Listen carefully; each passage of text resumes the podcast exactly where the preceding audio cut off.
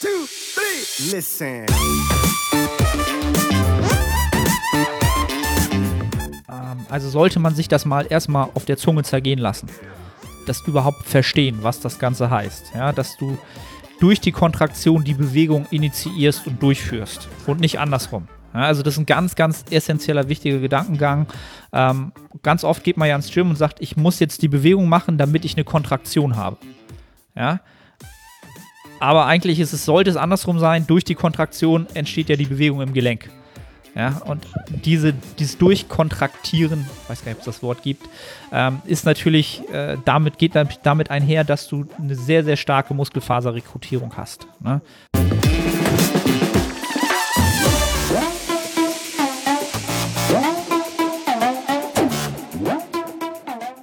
Moin Moin aus Hamburg. Willkommen zur Nettohypertrophie-Serie bei The Art of Personal Training mit Nils, mit meiner Person. Eine neue Episode. Nils, was macht das Leben? Hm. Das Leben ist gut, weil es mir wieder gut geht. Letztes Mal war ich ja etwas mh, hm, kränklich. Und jetzt geht es mir wieder gut. Wir haben Temperaturen, wo ich mich ausgezeichnet fühle. Und äh, ja, hey, mir geht's richtig gut. Also mir geht's wieder richtig gut. Ähm, wie geht's dir? Auch bestens, bestens äh, für die Zuschauer und Zuhörer, die äh, Zuschauer und Zuhörer, für die Zuschauer, die äh, es bei YouTube schauen. Ich habe mir mal wieder die Haare schneiden lassen. Das war auch schon eins unserer Themen vorab. Wir lassen uns gerne beim äh, türkischen Barber die Haare für wenig Geld maximal kurz schreddern. Ähm, und das feiern wir. Weil das, äh, die machen ihren Job gut und äh, richtig ja, gut. Ja, richtig gut. ja, und jetzt sehe ich so ein bisschen aus er war ein bisschen großzügig. Also ich, ich habe jetzt, glaube ich, dadurch äh, die Diät gleich mal wieder um, um so ein Kilo nach vorne getrieben, weil ich einfach wieder so viel Haare gelassen habe. Ich bin ja immer so ein, ich habe extrem, extrem Haarwuchs. So ganz random Fact. So. Also bei mir, ich gehe zum Friseur und zwei Wochen später müsste ich quasi schon wieder gehen. Das ist ich auch, vor allen Dingen, wenn ich Kollagen nehme. Na, ob. Das kann, das ist der Wahnsinn. Du nimmst Kollagen? Kollagenhydrolysat, ja. Alright. Aus welchem Für Grund? Meine, weil meine Gelenke im Arsch sind. Nein, äh, es gibt äh, Evidenz dazu, dass ähm, wenn du vorm Training, ähm, ich glaube, 10 bis 15 Gramm Kollagenhydrolysat nimmst, dass die Kollagensynthese nach dem Training verdoppelt ist. Es gibt nicht viel Evidenz, aber es gibt sie und der Effekt wäre auf lange Zeit sehr, sehr gut. Ähm, deswegen habe ich es und es ist, äh, ja, es ist hinterhergeschmissen.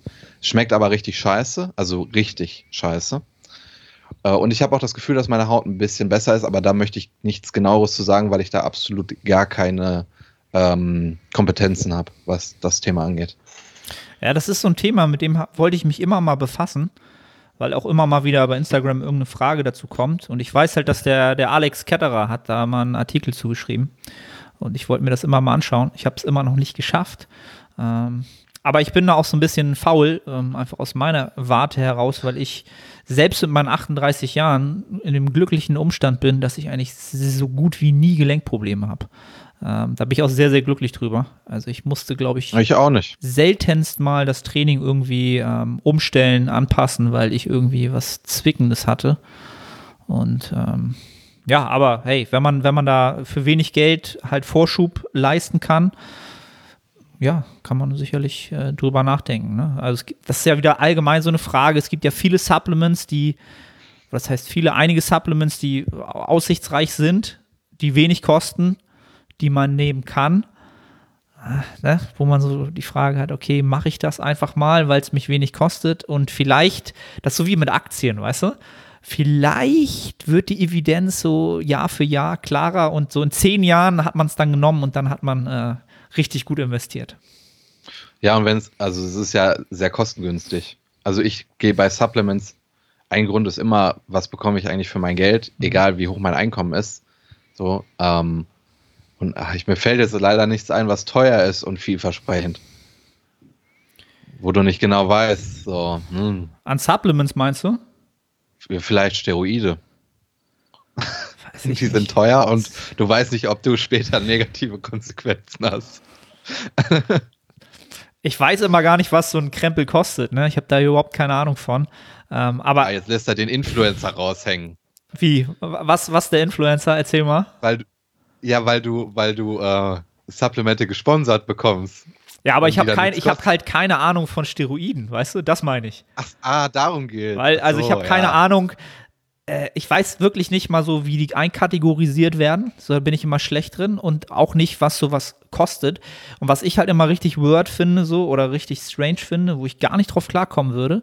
Also wenn ich nicht ohnehin schon eine Phobie vor Spritzen und Blut hätte, ja, also es, ich bin halt so Das kleines sagen die Mädchen. Fake Netties immer. Das Scheiße, jetzt habe ich, hab ich mich äh, auf, auffällig gemacht.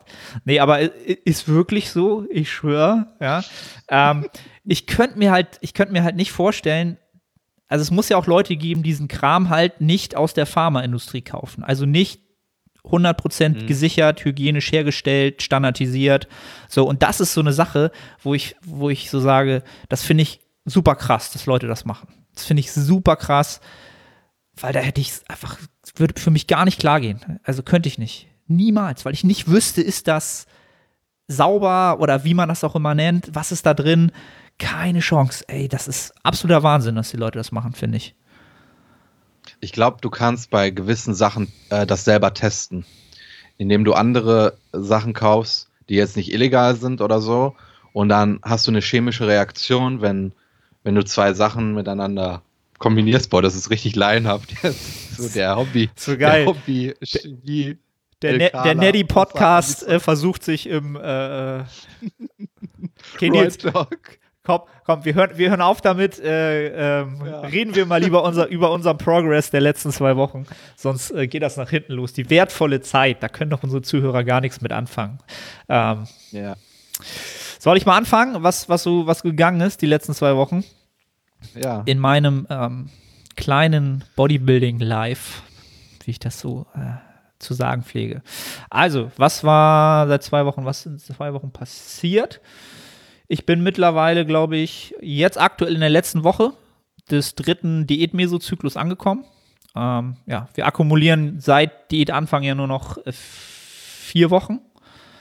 Äh, Im Aufbau haben wir es sogar ganz oft geschafft, fünf Wochen reinzubekommen. Ähm, und ich komme halt mit den vier Wochen auch viel besser aus, in dem, wie ich mich halt über den Mesozyklus steigere und wo ich am Ende stehe. Ähm, ja, von, von dem, was ich an Volumen reinkriege und was ich an Ermüdung so moderieren muss. Das klappt super gut. Und ich glaube, ich habe es ja, glaube ich, im letzten Update auch schon gesagt, dass ich der letzte Mesozyklus war einer der besten, die ich seit zwei Jahren, glaube ich, allgemein überhaupt gefahren habe. Habe ich das letzte Mal erzählt oder habe ich es bei Instagram gesagt? Ich Ja, weiß hast es du. Habe ich, du. ne? Ja.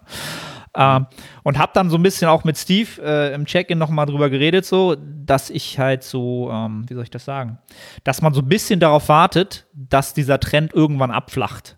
Oder dass man mal hier und da jetzt eine Rap lässt oder keine Progression mehr hat. Es ist nicht eingetreten. Ja, also von daher, ich bin immer noch sehr, sehr glücklich mit dem Training. Ähm, hab immer noch super gute Trainings. Es wird natürlich ein Tick härter, sie auch so super gut zu gestalten. Ne? Also härter in dem Sinne, dass man wieder diese, diese Diskrepanz zwischen dem, was man einsetzen will und was man einsetzen kann, so ein bisschen überbrücken muss, ja, weil man na, doch schon ein bisschen deutlich weniger wiegt, einfach absolut. Ähm, aber das klappt halt noch super. Also ich habe eigentlich auch noch in in so Lifts, die man eigentlich schwer progressiv gestalten kann. Das sind aus meiner Sicht immer so eine, so eine Hammer-Strange-Geschichten, Push-Geschichten, zum Beispiel die Hammer-Strange Incline. Ähm, da bin ich jetzt auch erst so richtig im, ja, wie soll ich das sagen, so richtig im Game drin. Ne? Ich finde so Hammer-Strange-Maschinen, wenn man die noch nicht jahrelang genutzt hat, dann braucht man echt eine längere Zeit, um da so richtig effektiv mitzuwerden. Ne? Also mit der Sitzposition, mit Ellbogenposition und so weiter und so fort. Das läuft jetzt richtig gut.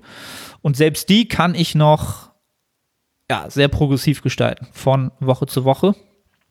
Ähm, und das ist für mich ein super gutes Signal eigentlich, dass äh, ja, Trainingsvolumen, das, was noch an Kalorien reinkommt und das, äh, was an Regeneration reingeholt wird, alles immer noch sehr, sehr gut aufeinander abgestimmt ist. Ja, und Trainingsvolumen ist immer noch so niedrig wie nie. Aber einen Ticken mehr mittlerweile müssen wir schon machen, damit ich noch ja, ähnlich viel Reiz bekomme. Aber es funktioniert halt alles noch sehr, sehr gut. Ähm, wenn ich mal so ins Training reingehe, gibt es da irgendwas ganz Besonderes?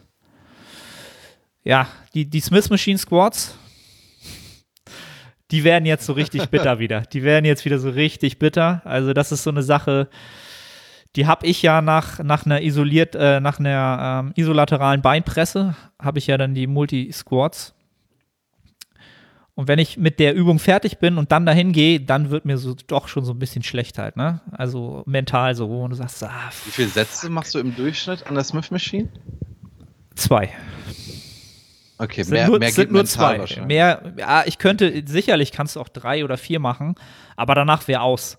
Weil danach habe ich noch Hip Thrusts ähm, und Ah, liegen, mhm. liegenden Leg Curl. Also wenn ich mehr als zwei Sätze Multi-Squats mache, dann ist der Hip Thrust, vergiss es, dann ist aus halt, ne? Deswegen lege ich die Smith Machine Squats immer ans Ende. Also danach vielleicht noch Arme, aber dann war es das. Also, weil ich bin mental frittiert. Frittiert ist gut, mental frittiert, Ja. ja. Aber ich glaube, wenn ich die, die Smith-Maschine am Ende hätte, da wird nichts mehr gehen.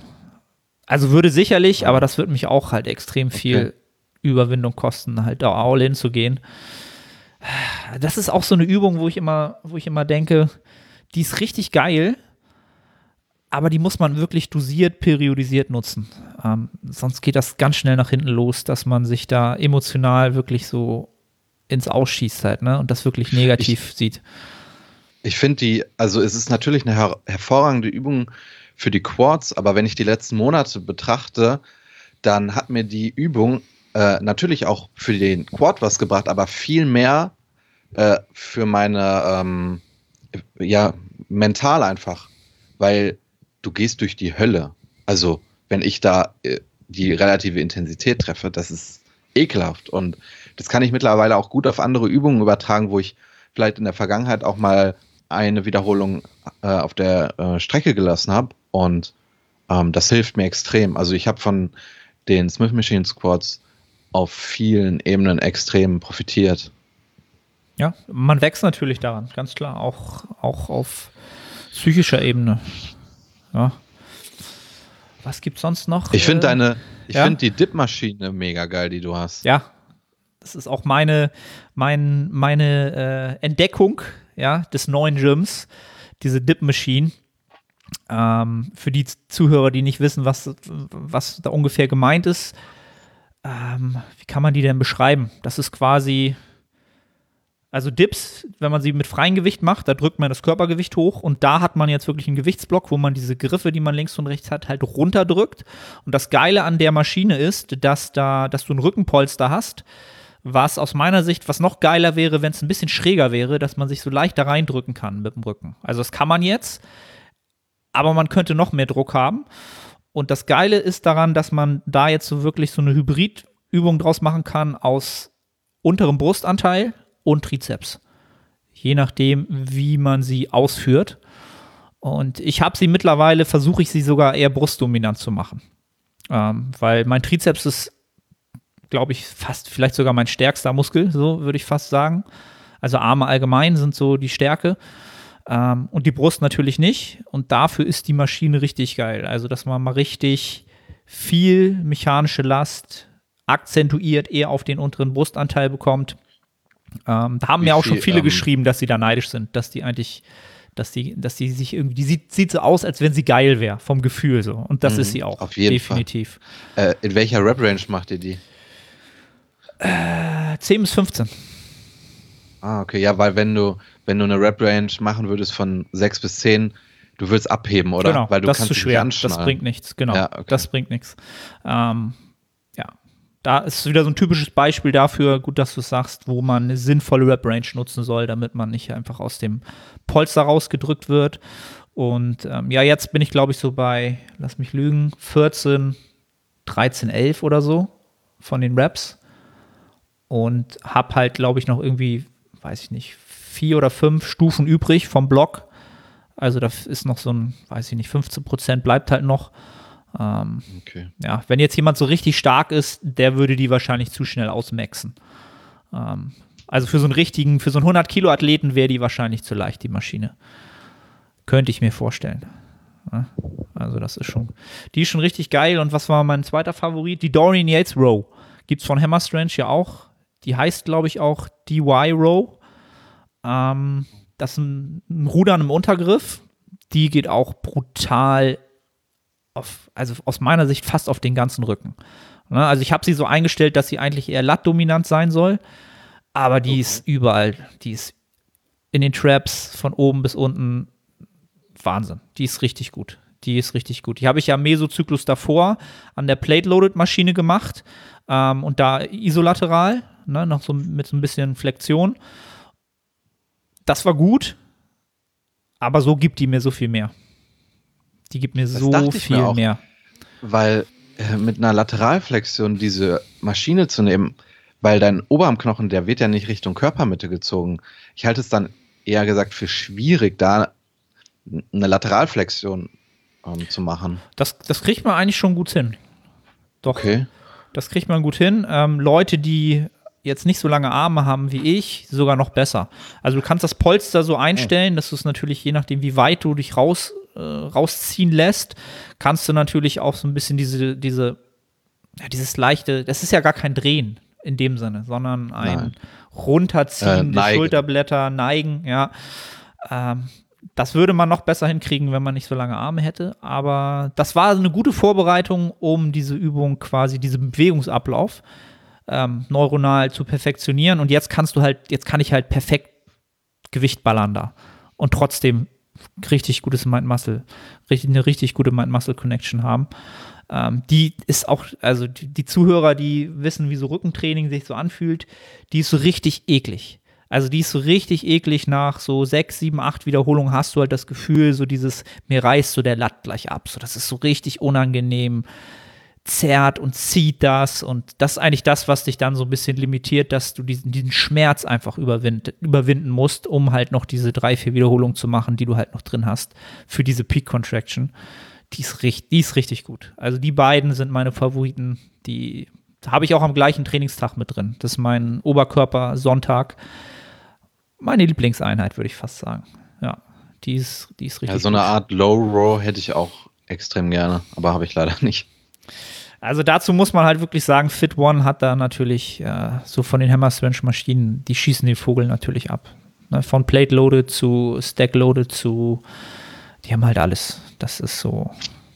Da muss man halt sehr, sehr genau schauen, was man wie nutzt. Ne? Da hat man so die Qual der Wahl wieder. Ähm, ja, das so vom Training, ernährungstechnisch. Diät schreitet voran, allerdings deutlich langsamer, ähm, aber alles so im Soll, wie wir es so ungefähr geplant haben. Ähm, wir haben halt quasi bis nächstes Jahr im Oktober quasi die komplette Planung durchgemacht, reverse, ne? also wie ich es auch immer gerne mache. Einmal komplett reverse, äh, den Gewichtsverlauf ungefähr rauf und runter gespielt, äh, wo wir jetzt hinwollen, dann wieder Aufbau, dann wieder und dann starten wir halt im, lass mich lügen, ich glaube im März oder im April nächsten Jahres wäre dann die Prep. Wäre der. Das ist relativ Prep spät, oder? Ja, und das, deswegen machen wir jetzt diese längere Diät, ne, damit ja. ich erstmal auf ein, wieder auf ein Milieu komme, wo ich relativ lean bin. Ähm, und dann wird auch noch mal so drei, vier Monate äh, von der Rate of, of Gain, da, da gehen wir nicht sonderlich hoch, sondern da bleiben wir eher konservativ. Ne? Das noch mitnehmen, was geht, aber die ganze Zeit in Schlagweite bleiben, dass du den Prep-Kickoff ähm, ohne nochmal die, die Diät vorher machen musst. Was ich einen sehr, sehr guten Approach finde, was, wo ich auch ähm, ähm, Steve gesagt habe, dass ich das super geil finde. Dass das so langfristig geplant ist, dass, dass man jetzt nicht diese, also eine Diät vor der Diät ist immer sinnvoll, aber es birgt aus meiner Sicht immer diese Gefahr, dass du doch schon mental so ein bisschen vorermüdet bleibst. Ne? Du, hast, du hast dieses Gefängnis gehabt, Diät, ne? dann hast du wieder ein bisschen Freiheit, je nachdem, wie lange das dann dauert, ne? zwei, drei, vier, fünf, sechs Monate. Und dann weißt du schon, das Gefängnis kommt wieder so. Das weißt du sowieso. Eine Prep ist ja immer so dieses Restriktionsgefängnis. Ich kann halt limitiert essen so.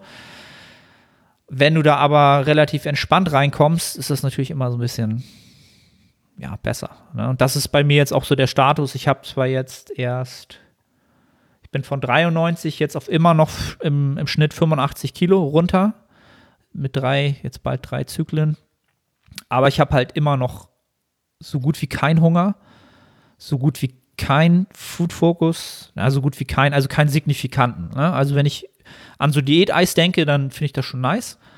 Das ist schon, schon cool. Aber ich habe jetzt auch wieder anderthalb Wochen kein Diät-Eis gegessen. Einfach weil ich zu, fa Pizza. zu, zu faul immer, war, es zu essen, äh, es zu kaufen. Ich sehe immer in deiner Story, wie, wie du mit deiner Frau Pizza essen gehst. Und das ist immer, wenn ich richtig Hunger auf was Geiles habe und es nicht habe. Und dann gucke ich bei dir in der Story und dann sehe ich da eine geile Echt? Pizza. Immer? Das wollte ich dir schon immer mal sagen. Da habe ich, hab ich halt ein Händchen für, ne? Das.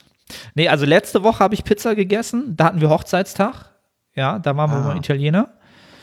Da habe ich aber auch, ja, die, die war, die war richtig fettig. Die war, die war nicht gut. Also die war in dem Sinne lecker, aber für die Verdauung hast du gemerkt, da haben die nochmal Olivenöl drüber gekippt und, boah, so, uff. das ging mir nicht so gut am nächsten Tag. So, das war nicht, war nicht nice. Und die hat auch nicht nur 1200 Kalorien gehabt, die hatte eher so 1600. Und das voll unnötig so. Das war halt nicht so eine, so eine fette vom Pizzaservice, sondern so eine italienische, die war. ah. Da war ich sicherlich auch ein bisschen drüber von den Kalorien, aber ja. Aber hat dich jetzt nicht aus dem Konzept gebracht, bist immer noch entspannt. So. Ja, total. Also, Ja. wenn ich jetzt dran denke, dass, was weiß ich, dass jetzt nächste Woche wieder so ein Tag wäre, wo man irgendwie essen geht, dann würde ich sagen, ja, ist cool. Aber ich könnte auch gut drauf verzichten.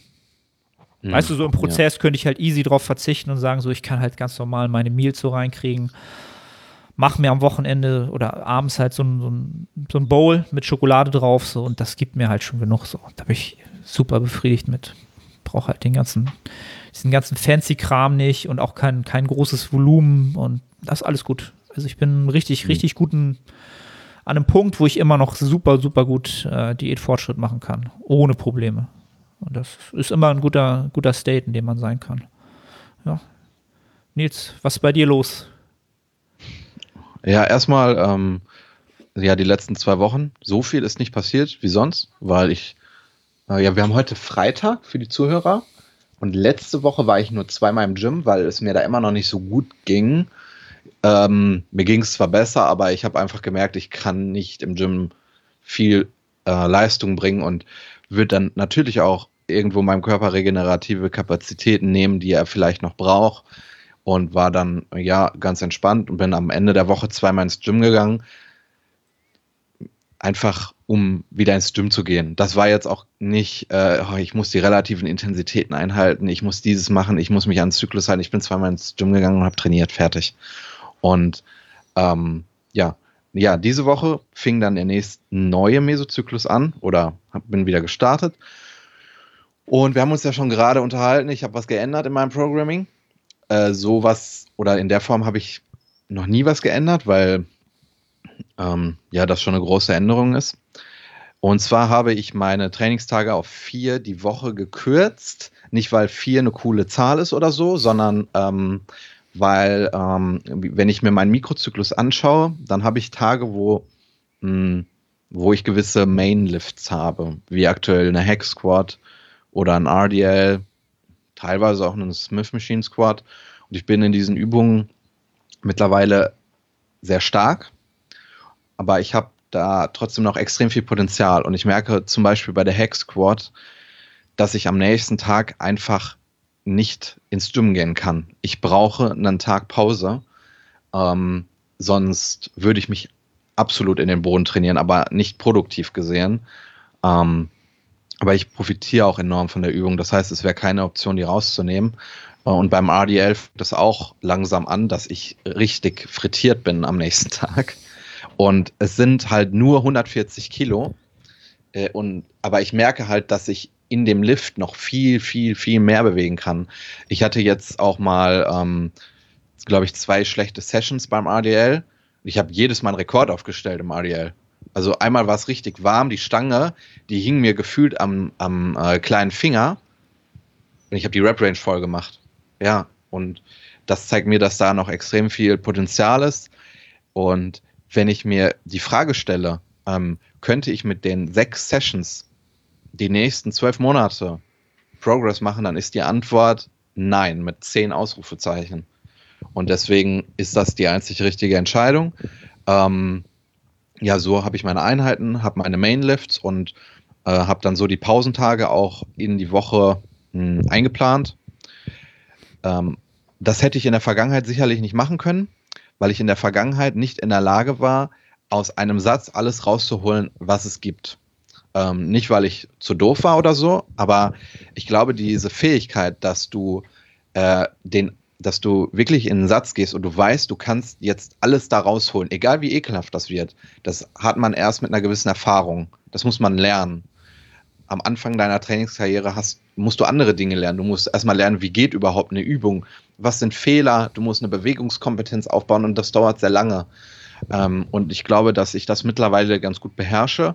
Und gerade in den letzten Monaten habe ich, glaube ich, nochmal einen sehr großen Sprung gemacht, was was diese Fähigkeit angeht, aus einem Satz eben alles rauszuholen. Ähm, deswegen sehe ich auch nicht die Gefahr, dass ich dann vielleicht mal ein Training äh, nicht abliefer und dann habe ich nur noch drei. Und dann setze ich mich unter Druck. Äh, das sehe ich nicht bei mir. Und ja, ich habe jetzt diese Woche drei Einheiten gemacht. Ähm, das hat mir gut gefallen, aber ich würde das jetzt noch nicht so als ein Fazit sehen, weil das waren drei Tage. Also können wir uns mal drüber unterhalten, wenn ich drei Mesozyklen gemacht habe. Ähm, das ist so die, die, die größte Änderung. Aber ich habe da auch ein extrem gutes Gefühl bei. Die Einheiten jetzt, die haben mir Spaß gemacht, die haben sich gut angefühlt. Klar, die waren ein bisschen länger, weil es sind vier Tage. Ähm, aber ich halte das für eine, für eine absolut richtige Entscheidung. Und das sind so die, die größeren Änderungen. Ich habe einen, ich hatte ja früher zweimal in der Woche den RDL drin, habe ich jetzt nur noch einmal drin, weil ich etwas mehr ähm, Volumen für die, für die Traps haben will, weswegen ich ähm, nach langer Zeit wieder eine Bohr eingebaut habe. Und man munkelt, dass ich Bend, Bankdrücken Bend wieder over Row, weil ich öfter mal äh, schon äh, bei Instagram die Frage gekriegt habe, was redet ihr immer von Boah? Das ist ah. vorgebeugtes Langhantelrudern auf Deutsch. Genau. Einfach nur kurz, falls ein paar Zuhörer wieder denken, was reden die da immer? Sorry. Ja, Bend over Row. Ja, ich weiß, was du meinst. Äh, und ja, man munkelt, dass ich Bankdrücken wieder im Plan habe. Na. Wenn ihr sehen könntet, wie der junge Mann grinst. Ne? Das ist, das, da ist er so richtig. Das Bankdrücken und der Nils, das ist eine, das ist eine Liebesgeschichte. Und die, ich habe jetzt zwei Sessions und die waren richtig geil. Ja. Ja, äh, ja ähm, sonst nicht viel. Zwei Kleinigkeiten noch. Das hat mich extrem mh, überrascht. Bei einer Sache nicht so. An sich, die Bank ist gut, die ich habe fürs Bankdrücken. Mh, aber ähm, gestern habe ich äh, dann mit einem Spotter gearbeitet, der mir das Gewicht raushebt. Das hat mir jedes Mal zwei Wiederholungen mehr gebracht, weil ich halt einfach so kurze Arme habe. Und das ist keine Bank, die ich verstellen kann. Und es gibt irgendwie keine Bank, die super für mich ist. Und äh, deswegen, das ist ein bisschen doof, weil ich eine Abhängigkeit jetzt habe. Aber es gibt so ein, zwei Leute im Gym, die keine Scheiße bauen, wenn die hinter mir stehen, weil es gibt auch so Leute, die halten dann den ganzen Satz ihre Finger unter der Stange und dann steigen meine Aggressionslevel derart, dass ich direkt overreach bin und dann ist vorbei. Ähm, deswegen da mache ich mir keine Sorgen. Und noch eine Sache, die mich sehr ähm, überrascht hat, ich habe zwei Positionen bei mir im Gym, Gym, wo ich RDLs und die Bohr machen kann. Und letztens war ein Rack besetzt und dann habe ich ein anderes benutzt. Das ist kein richtiges Rack, das, boah, ich weiß nicht, wie ich das sagen soll, das ist so ein Cage und dann sind da so Dinger, wo die Stange drauf liegt. Weißt du, was ich meine? Ja, ja, ja. Die du selber verstellen kannst. Safety, und Safety Bars. Dann, ja, so ja. ungefähr, ja. Und da habe ich dann die Bohr gemacht die hat sich komplett anders angefühlt. Nur weil das ein anderer Spot war, weil die Stange liegt feste in diesen Safeties drin. Ich kann die Höhe verstellen und ich muss nur ah, okay, einen halben ja. Schritt nach hinten machen. Mein ganzes Setup ist 20 Sekunden kürzer und ich fühle mich sicherer, weil ich weiß, das Setup ist gut. Und die Übung war komplett anders. Das klingt komplett bescheuert, aber ich habe letzte Woche ähm, das erste Mal die Bohr gemacht und dachte mir so, oh, das fühlt sich ziemlich scheiße an. Und äh, jetzt die Tage habe ich die Bohr gemacht und dachte mir, das fühlt sich sehr geil an. Und das Einzige, was ich geändert habe, war das Setup. Und deswegen werde ich da auch die Woche ein ADL machen und da mal schauen, weil beim ADL in dem Rack ist es auch so, die Stange, die, ähm, die rollt dann nach vorne, dann muss ich die zu mir hinziehen, dann muss ich die Zughilfen dran machen, oh, dann rollt die Stange vielleicht wieder, dann muss ich die Zughilfe wieder korrigieren, dann muss ich äh, leicht meine Traps oder mein Schulterblatt anheben, um das rauszuracken, so. Mhm. Und dann gehe ich dann die halbe Völkerwanderung nach hinten und dann kann ich meinen ADR-Ersatz machen. Absolut. Und bei dem anderen stehe steh ich halt nur auf. Also ich ja. bin, meine Knie sind leicht angewinkelt, stehe auf, halber Schritt nach hinten, fertig. Das, ist, das macht ist halt ein, schon was aus. Das macht einen Riesenunterschied. Das macht einen Riesenunterschied. Das ist auch etwas, was ich im Personal Training ganz oft am Anfang sogar vor der Bewegungskompetenz quasi ähm, versucht zu vermitteln, dass man sich möglichst viel Energie im Setup spart. Na, und gerade so ein RDL oder eine Band Over Row, die dann doch relativ schwer ist in Relation zum, zum Körpergewicht, das Standardisieren und die kürzesten Wege, das sollte man, wenn das noch nicht optimiert ist, macht das immer erstmal. Findet einen Spot, so wie du das jetzt hattest. Das kann wirklich ein, zwei Wiederholungen am Ende mehr sein, die effektiv da reinkommen. Ähm, und gerade beim RDL finde ich es halt, wenn man da etwas hat, ein Rack, wo man halt wirklich diese Safety Bars ähm, oder diese Pins so einstellen kann, dass man die Hantel so raushebt, dass man Spannung aufbringen muss. Man muss aber sich nicht irgendwie hochziehen, wie du es gesagt hast, damit man irgendwo drüber kommt, sondern man einfach kann zwei kleine Schritte nach hinten machen und dann ist man in, in Startposition. Ne? Dann kann man Vollgas geben. Das ist so viel wert. Ähm, diese ganzen, diese Kleinigkeiten, die du eben genannt hast, die machen enorm viel aus und die können aus meiner Sicht bei, bei so einem Topset zum Beispiel, wo du wirklich jetzt alles geben willst, die können darüber entscheiden, ob du da einen guten Satz hast oder gerade einen mittelmäßigen, weil du drei Schritte machen musstest und auf einmal ist der linke Zeh ein bisschen weiter vorne. So, ne, wird, kennen, die meisten kennen das. Man, auf einmal ist man so off. Man hat schon so drei Wiederholungen gemacht und denkt so, fuck, ich bin off. So, na, aber jetzt bist du drin und jetzt willst du es zu Ende bringen und das war's dann halt, ne? So, das ist echt ja, so wichtig, Fall. ein Setup zu standardisieren, was einfach für einen selber passt. Super wichtig. Ja. Cool. Ähm, ja, gut, äh, dann hatte ich ähm, gestern die Bank für eine Raps in Reserve 2. Im ersten Satz wurde die auch erreicht, aber nicht bei mir, bei jemand anderem auf diesem Planeten in dem Moment, aber nicht bei mir. Äh, Schöne Grüße. Danach schon. danach schon. Bin damit sehr zufrieden. Äh, ich finde es extrem beeindruckend. Ich hatte am oh, Montag die Bench drin. Sehr wenig Gewicht. 80 Kilo. Meine Handgelenke waren absolut überfordert. Die sind. Einmal ist das Handgelenk, das rechte, komplett nach hinten abgeknickt während des Satzes. Mir ist nichts passiert, ich habe mich nicht verletzt. Aber wenn ich mir mal vorstelle, 80 Kilo, das war früher ein Aufwärmsatz. Ähm, und jetzt ähm, habe ich gestern gebencht, habe erst überlegt, hm, soll ich 5 Kilo draufpacken? Und dann war ich gierig, habe 10 Kilo draufgepackt. War, die gute, war eine gute Entscheidung. Ist so gelaufen, wie ich mir das vorgestellt habe. Und meine ähm, Bewegungskompetenz, die war zehnmal besser. Also ich finde es extrem beeindruckend, wie schnell der Körper da adaptiert. Ähm, ich habe mir trotzdem so ein richtig altes Anfängervideo von Johannes Lukas, das ist etliche Jahre alt, dieses Video. Da hat er, ähm, da erklärt er, wie man die Stange beim Bankdrücken umfasst. So. Ich glaube, ich kenne das sogar. simpel. Ist das nicht in so einem, in so einem, in so einem, so Strength-Training-Gym irgendwie so? Ja. Ich glaube, ich kenne das sogar. Und das ja. habe ich, das habe ich vor vier Jahren zuletzt geschaut, weil ich da halt noch nicht viel Ahnung hatte. Und das habe ich jetzt halt nochmal geschaut, weil es schadet halt nicht, äh, sich nochmal sowas anzuschauen, auch wenn man schon fortgeschrittener ist. Und früher, ähm, ich habe an die Stange gefasst und das alles ist unterbewusst abgelaufen. Jetzt war das nicht so. Ich denke, auch in zwei Wochen bin ich wieder komplett drin. Ähm, das wird sehr, sehr schnell gehen. Aber ähm, da sollte man sich nicht zu schade sein und denken, boah, ja, ich habe doch früher voll viel gedrückt und ich bin doch so toll. Nee, bist du nicht. Also, ja. All, allgemein ähm, sollte man immer wieder sein, seine Form und sein, seinen Ansatz überdenken.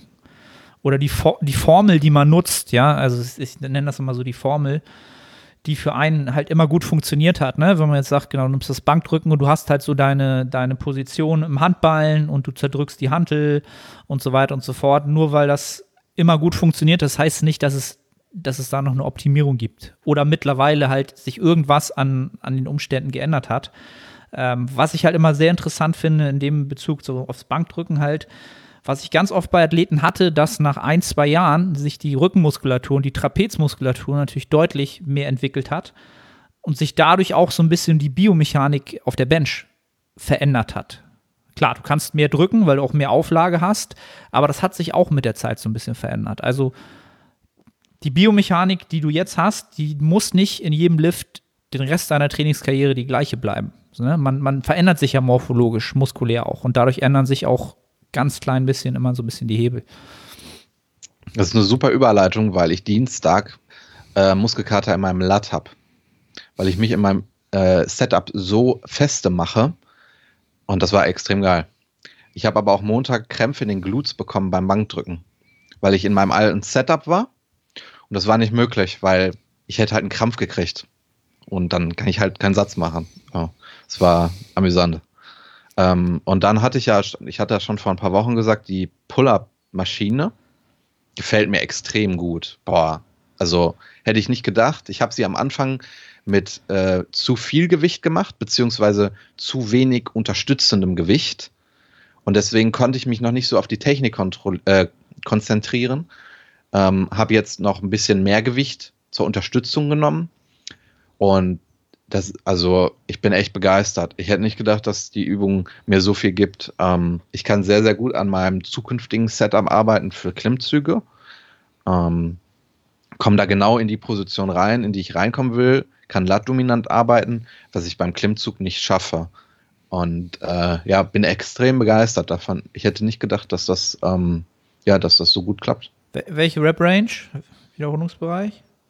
Äh, ich habe eine Rep-Range von 10 bis 15 genommen, damit ich, ja, fühlt sich gut an. Hätte ich auch ich will gedacht, Nicht, ich will nicht eine tiefe, ich will keine tiefere Rep-Range machen, weil dann habe ich wieder eine höhere absolute Intensität und meine Bewegungskompetenz da ist noch nicht so groß. Also Eben, deswegen habe ich gefragt, eine tiefere macht sowieso keinen Sinn, weil dann, also weniger Sinn, dann kannst du wahrscheinlich auch, die meisten können dann auch normale Klimmzüge machen. Ne? Also von der, von der absoluten Intensität. Und höhere hätte mich, hätte mich halt gewundert, ähm, weil ich habe sie mal im Bereich von 15 bis 20 ausprobiert. Und das hat mir dann auch nichts mehr gegeben irgendwann. Ähm, weil dann ist mit meinen langen Armen irgendwann der Trizeps bremsenderweise irgendwie so innerviert und Bizeps der Unterarm. Ja, beides. Nee, der Trizeps sogar. Okay. Ganz strange. Okay. Das ist immer, immer der Trizeps der limitierende Faktor gewesen. Nee, cool. Ähm, wollen wir ein paar Fragen raushauen? Yes. Ja, ich sollte wahrscheinlich wieder vorlesen, ne? Nils, das ist dein, das ist dein Job jetzt. Das hat sich so Danke. eingebürgert, sagt man ja so schön. Du machst das super. Ähm, danke. äh, ja, von Max haben wir drei Fragen. Erster, erste Frage. Salz. Wo liegt die obere Grenze? Und können der Konsum von Kalium und Flüssigkeit den Bedarf von Salz signifikant beeinflussen? Ist für einen standesgemäßen Pump die Salzzufuhr kurz vor dem Training oder die Gesamtmenge über den Tag entscheidend? Gute, interessante Frage, Max. Ähm, also grundsätzlich eine Obergrenze für Salz oder für, den, für die Aufnahme von Natrium äh, kann ich dir überhaupt nicht sagen, ob es da irgendwas gibt. Es gibt sicherlich da eine Obergrenze, die, äh, äh, ja, die dann gesundheitsschädlich wäre oder kontraproduktiv ist, aber da habe ich überhaupt keinen Wissensstand drüber. Ähm, da muss man wahrscheinlich aber schon eine Menge, Menge konsumieren. Ähm, und Natrium so als, ja, wie soll ich das sagen, Gegenspieler ist das falsche Wort.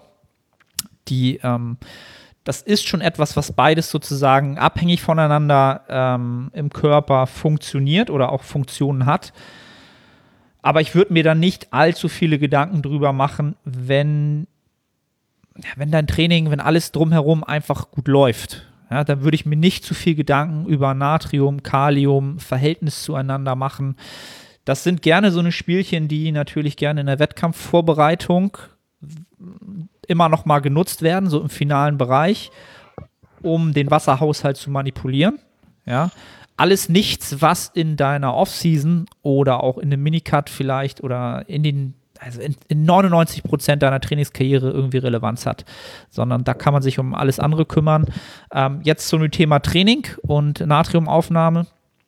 Ähm, aus meiner Sicht würde ich schon schauen, dass es vorm Training da eine Gabe gibt, ja, damit sozusagen dein venöses System offener gestellt ist, die Durchblutung besser gestellt ist, auch der Abfluss von ähm, Stoffwechselprodukten auch wieder besser ist. Ne? Also es ist nicht eine Einbahnstraße, sondern es ist auch für die, für die Regeneration unter Umständen dann noch ein bisschen besser. Ähm, ja, und da, ich würde da auch keine Mengenangaben machen. Ne? Also was ich Athleten halt empfehle, wenn das ein Faktor ist, wenn sie nicht sowieso schon ähm, über den Tag Lebensmittel konsumieren, wo sie eh Salz drin haben halt. Ne? Also eh, wenn ich morgens zum Beispiel mein Omelett esse, dann salze ich das, ja, und dann habe ich mein Salz. Das heißt, ich habe selten noch mal vor dem Training, wenn ich äh, eine Pre-Workout-Mahlzeit habe, das Bedürfnis, da noch groß Salz reinzuknallen, sondern dann mache ich da ein bisschen Peanut Butter rein, was auch sehr natriumhaltig ist. Ähm, und dann habe ich diesen Effekt, dass, dass ich halt das venöse System offener habe. Ähm, da kann man sich sicherlich mit beschäftigen. Ähm, ich komme gerade auch nicht auf den, auf den Saft. Vielleicht weißt du das, Nils. Es äh, wie heißt der Saft, der das auch extrem fördert? Irgendein Fruchtsaft.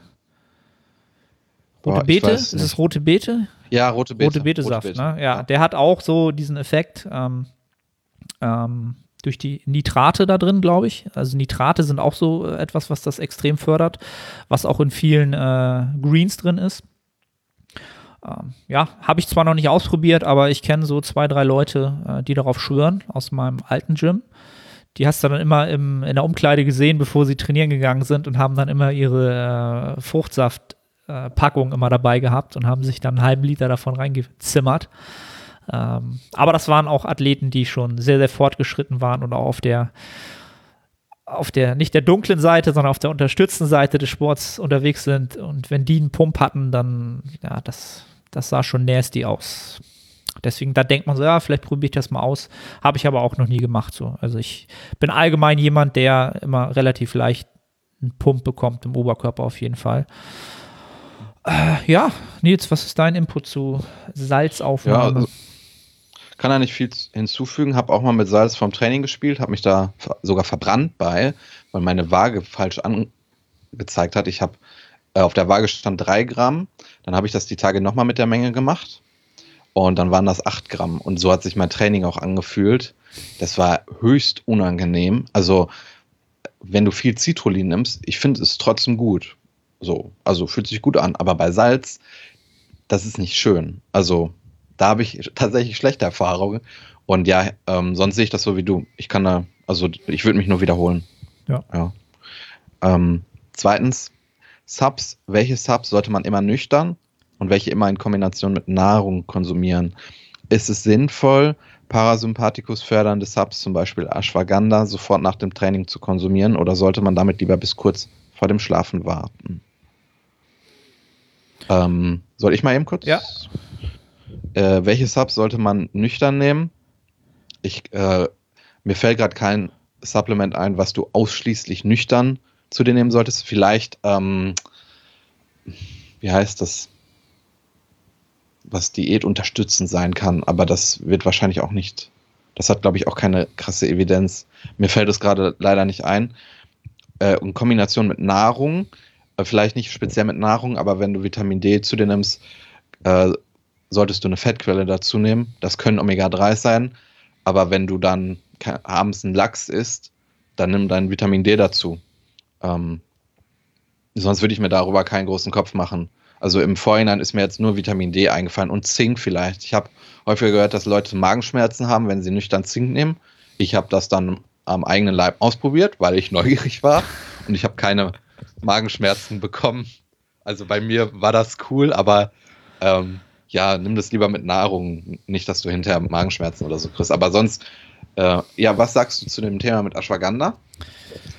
Das, oh, das Thema Ashwagandha. Ähm, also grundsätzlich würde ich da gar nicht unterscheiden in, ähm, wann sollte ich das einnehmen. Ich bin da jetzt nicht auf dem Stand, ob es da irgendeine äh, Wirkungsdauer gibt, grundsätzlich. Ähm, aber ich habe es auch, als, als ich es wirklich getestet habe, Dreivierteljahr fast, habe ich es äh, sicherlich A vom Schlafen gehen, habe ich es genommen. Ich habe es aber auch nach dem Training genommen, tatsächlich. Ähm, nicht immer, aber nach den, nach den längeren Einheiten, gerade nach den Unterkörpereinheiten, habe ich halt mit Magnesium und Ashwagandha immer direkt nach dem Training ähm, experimentiert. Aber das ist wie, wie ich es glaube ich schon oft im Podcast gesagt habe, zu Ashwag Ash Ashwagandha ich kann da, man, man kann da einfach schwer was zu sagen aus meiner Sicht. Es gibt genügend Leute, die diesen positiven Effekt, äh, den das Ganze hat, ähm, bestätigen, ne? dass du halt ruhiger bist, weniger Angstzustände hast, weniger einfach mehr sane bist, wie man im Englischen so, so schön sagt. Ähm, das kann ich halt schwer, schwer einschätzen. Klienten habe ich auch nicht viele, die das nutzen, muss ich ganz ehrlich sagen. Das ist so eine Sache. Äh, ich habe es getestet, ich kann aber nicht sagen, ob das jetzt, also bei mir hat es nicht keinen signifikanten Erfahrungswert ergeben. Jetzt kommt ich nehme Ashwagandha. Ich habe das Gefühl, dass es ein bisschen ähm, beruhigend ist, so wenn man abends im Bett liegt und grübelt. Ich habe das Gefühl, das hilft dabei ein bisschen, aber das ist mein Gefühl. Also das würde ich aufgrund meiner Erfahrung würde ich das nicht anderen Leuten empfehlen. Nicht, weil es gefährlich ist oder so, aber es kann auch sein, dass ich Bullshit rede. Ähm, vielleicht ein kleiner Tipp an Max, kauf dir einen KSM 66. Das ist äh, ja. ein spezielles Verfahren, wo du weißt, dass das drin ist, was draufsteht. Ähm, dann drittens, Training. Für wie wichtig erachtet ihr die Mind-Muscle-Connection und Movement through Contraction bei niedrigen Wiederholungsbereich komplexen freien Übungen? Was sind Fragezeichen. Und jetzt eigentlich, das wäre eine vierte Frage. Was sind die häufigsten und oft übersehenen Fehler, die ihr bei ambitionierten und in Anführungszeichen gebildeten Liftern im Training beobachtet? Ja, das sind definitiv zwei Fragen. Ähm, also Movement through Contraction.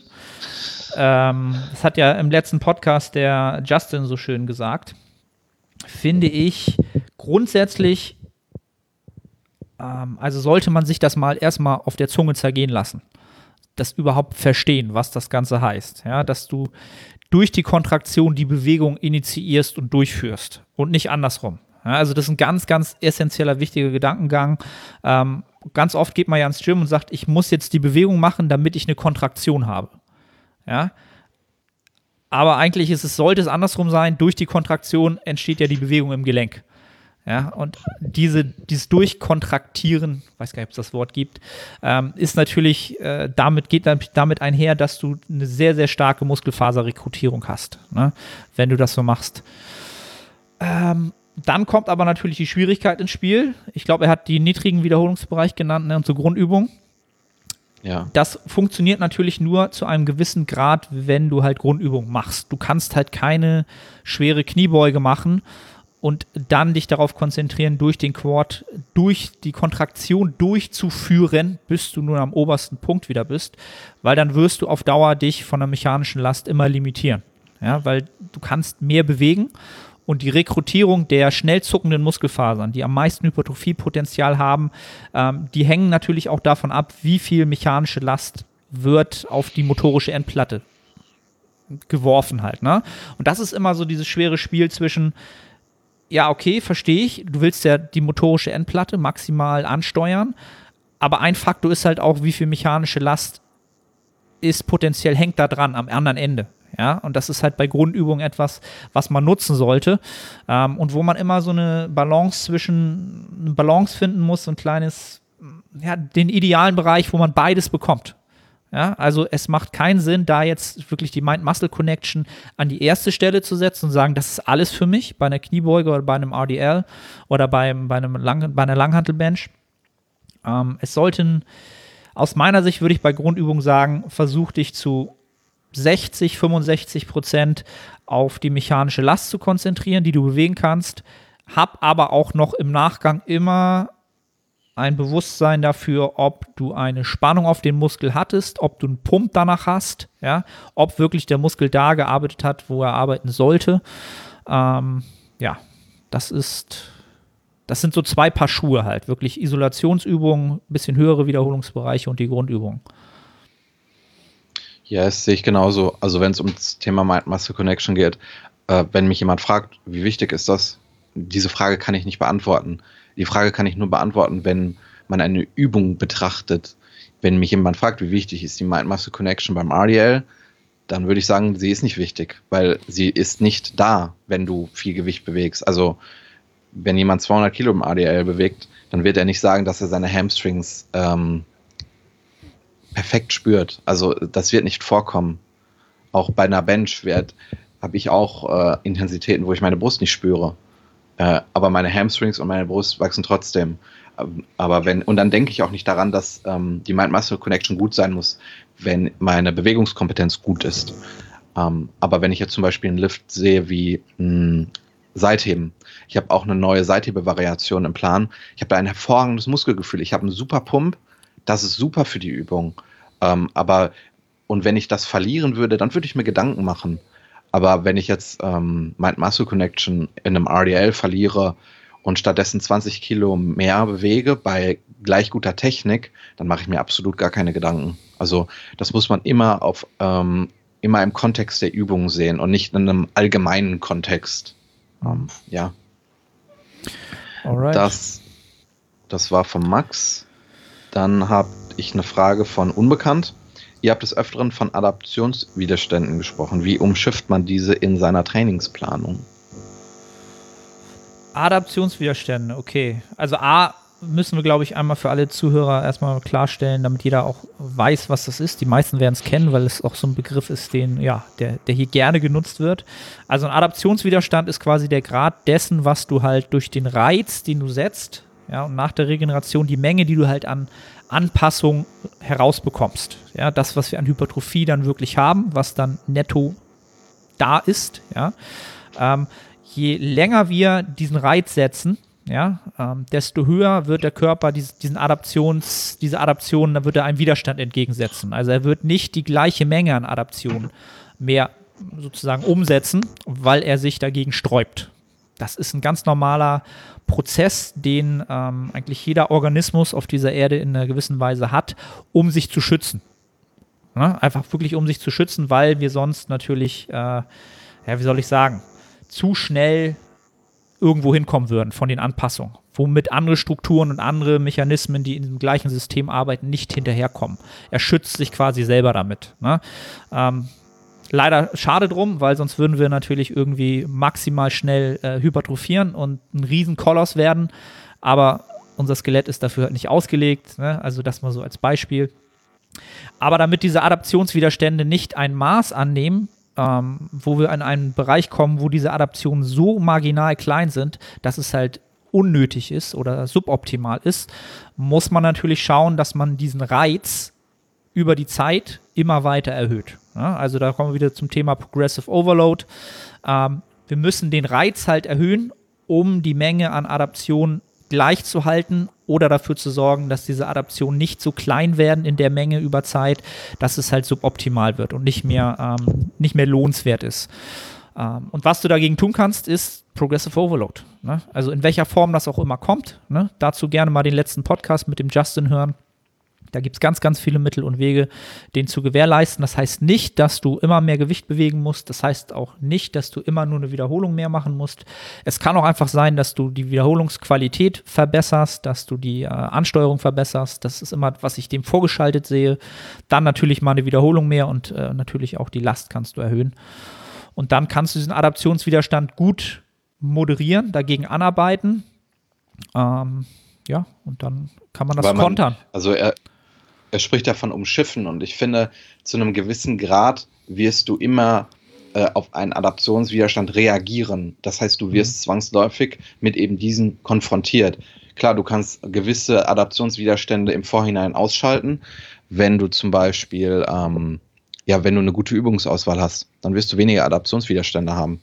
Wenn du eine Halberbeuge machst, nicht dafür gemacht bist, hast du einen Adaptionswiderstand, weil die Quads nicht wachsen. Ähm, aber ähm, du wirst immer mit solchen Dingen konfrontiert und muss sie dann eben lösen. Und da, äh, ja, die letzte Episode war super dafür. Ja. Cool. Ähm, dann, welche Relevanz spielen Intensitätstechniken im Programming? Das ist sehr allgemein. Das ist um, ähm. sehr allgemein. Hatten wir, glaube ich, auch schon mal, ne? Zwei, drei Folgen vorher, glaube ich, das Thema Intensitätstechniken. Ja. Ich glaube ja. Ähm, also grundsätzlich würde ich Intensitätstechniken ähm, im Gesamtkontext Trainingsplanung eine sehr, sehr untergeordnete Rolle einräumen. ähm, das kommt sehr, sehr weit unten in der Hierarchie dessen, wo, äh, wo man den Blick drauf legen sollte, wenn man sich hinsetzt und sagt, ich will mir jetzt einen Trainingsplan schreiben oder ich will ähm, eine Trainingsplanung aufstellen.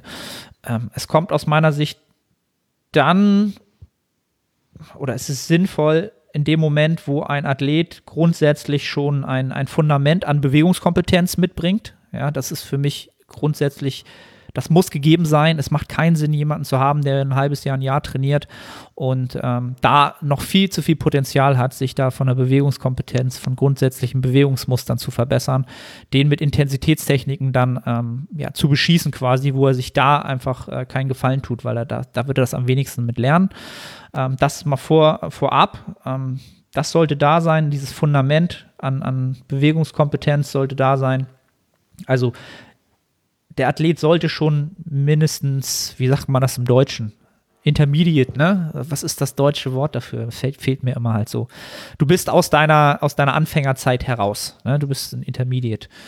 Ähm, das sollte gegeben sein und dann sehe ich das Ganze immer, oder ich mache es halt gerne mein Programming so, dass ich äh, Makrozyklen so plane, dass sie vom Volumen grundsätzlich auch über die Arbeit an Wiederholungszahlen pro Satz und pro, ja, pro Satz quasi steigen über mehrere Mesozyklen. Ja, und das Ganze mündet dann oftmals in einem Mesozyklus, wo diese Intensitätstechniken dann vorkommen, aber einfach aus dem Grunde heraus, dass ähm, wir dann, ja, dass das dann im Gesamtvolumen technisch auch Sinn macht. Ja, man hat sich da quasi hochgearbeitet über zwei, drei, vielleicht sogar vier Mesozyklen.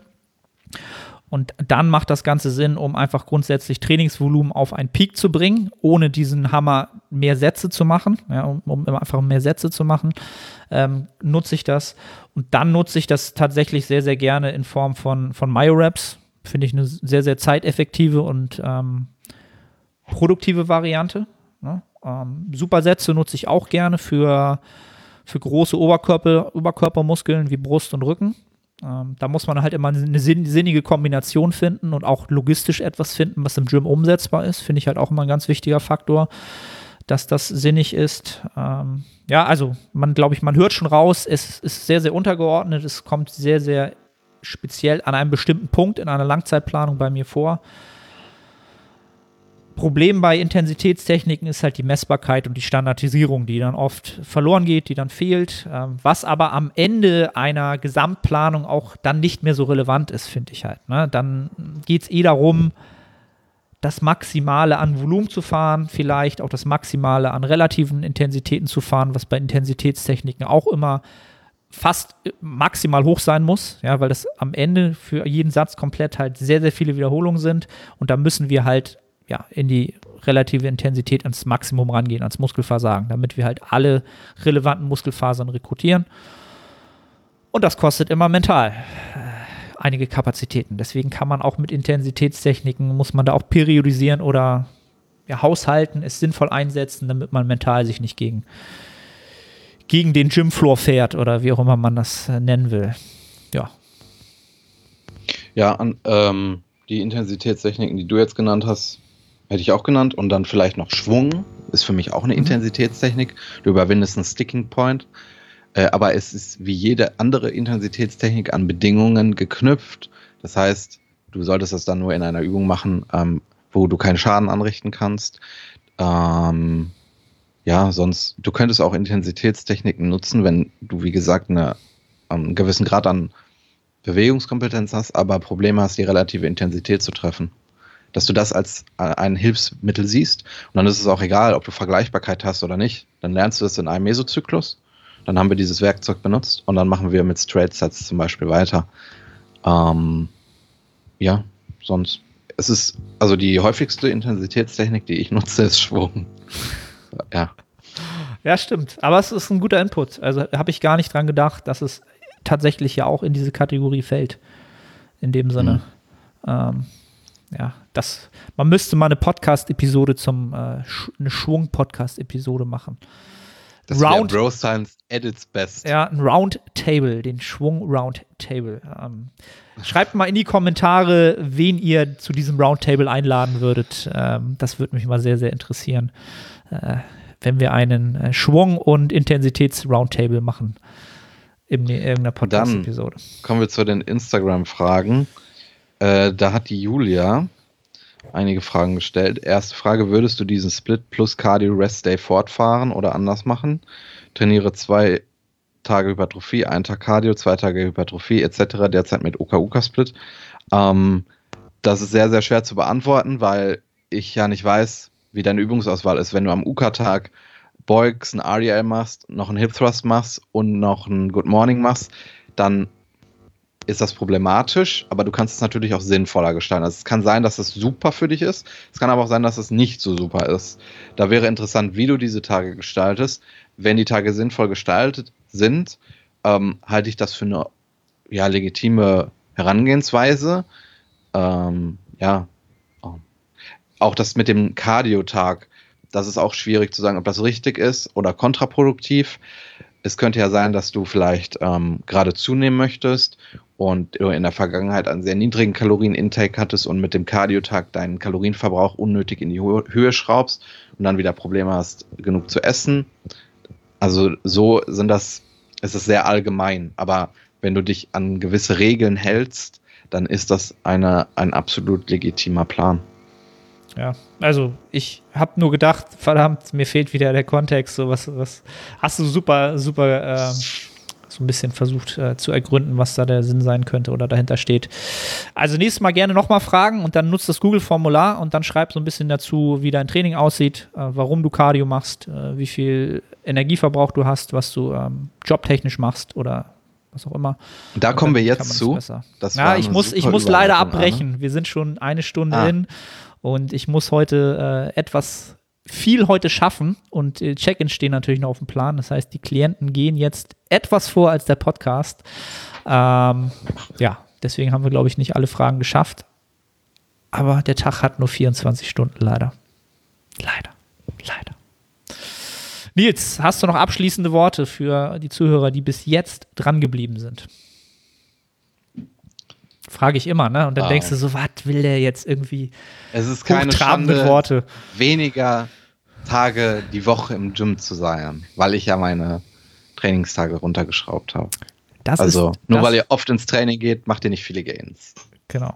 So, und äh, dem kann ich nur zustimmen. Nils, du tust das Richtige, ja. Wir haben ist da, wieder, ist da wieder eine Wespe reingeflogen gerade? Ja. Man sieht sie sogar. den Podcast beenden. Bitte. Okay, Leute, wir müssen den Podcast an dieser Stelle beenden. Vielen Dank, dass ihr bis hierhin zugehört habt. Äh, gerne immer Kommentar da lassen und so weiter und so fort. Shared den Kram. Und wir sind raus für diese Woche. Ciao, ciao. Tschüss.